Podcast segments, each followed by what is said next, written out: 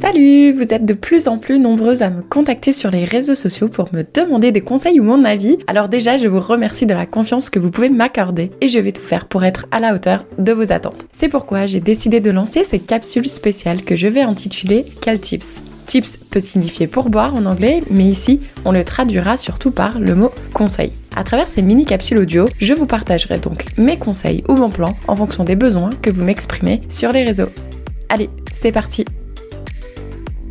pour changer un petit peu des habitudes, aujourd'hui je me suis dit plutôt que de m'enregistrer toute seule en train de parler à mon micro, j'allais vous partager un extrait d'un épisode de podcast dans lequel j'ai été invitée. Dans cet épisode de podcast où l'on parle principalement de l'expatriation, j'ai échangé avec Alexandre, un autre podcasteur du podcast Principes fondamentaux, sur l'erreur à ne surtout pas faire si tu arrives dans un nouveau pays. Donc je te retrouve tout de suite pour cet extrait de mon échange avec Alexandre.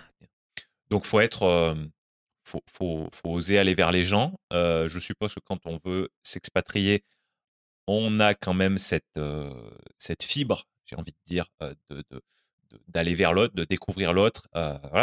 Certainement moins que quelqu'un comme toi qui, qui a son podcast et qui, interroge des gens ou quelqu'un comme moi. Hein.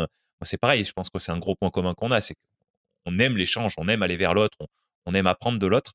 Mais, mais en gros, ce que tu dis, c'est que c'est quand même une bonne chose d'essayer d'aller vers l'autre pour, même si on ne connaît pas, de et de se, comment dire, de prendre le risque en fait d'être ignoré ou d'être ou de pas être bien accepté.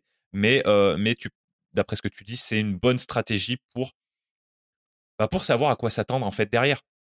Comme je dis, il faut savoir, il faut essayer de se projeter en fait. Il faut se projeter un maximum sur qu'est-ce que ma vie va ressembler si je fais ça en fait? Et mmh. quelles sont les, difficultés que je vais rencontrer? Essayer d'apprendre des erreurs des autres, ça nous permet d'éviter à nous de faire des erreurs.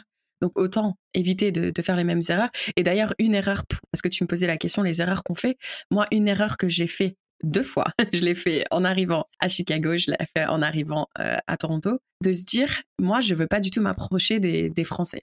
Euh, je, suis venue à l'étranger, c'est pas pour rentrer en contact avec les expats qui sont euh, sur place. Grosse erreur grosse erreur. Parce que du coup, ces Français qui sont sur place, apprenez de leurs erreurs. Ils vont vous donner des conseils donc vous avez même pas idée en fait. Parce que vous, vous allez arriver, vous êtes nouveau, vous allez même pas oser poser la question. Par exemple, même rien que trouver un compte en banque. Bah, tu vois, un expat, il va, il va te donner des conseils sur quelle banque aller choisir parce qu'il a pris du recul, il a peut-être déjà testé des choses et parce qu'un expat a des besoins différents qu'une personne locale qui peut-être voyage jamais, tu vois. Et moi, je te dis ça parce que justement, j'ai fait l'erreur au niveau de la banque quand je suis arrivée au Canada. Un de mes collègues, il me dit, ah bah moi, ma femme travaille dans telle banque.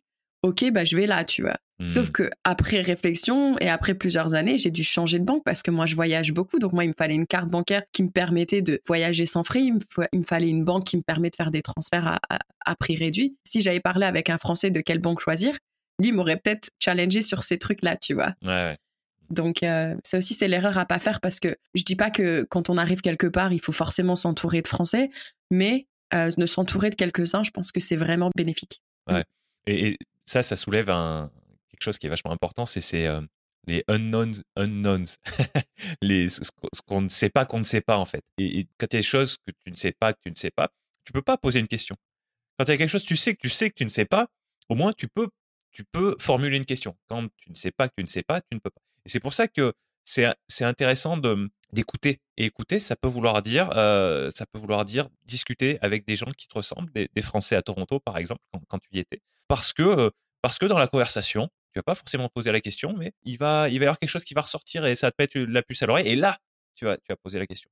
C'est pour ça que je pense que c'est très intéressant d'écouter ton podcast. Je pense que c'est très intéressant. et c'est ainsi que se conclut ce petit extrait audio de ma conversation avec Alessandre, donc du podcast Principes fondamentaux.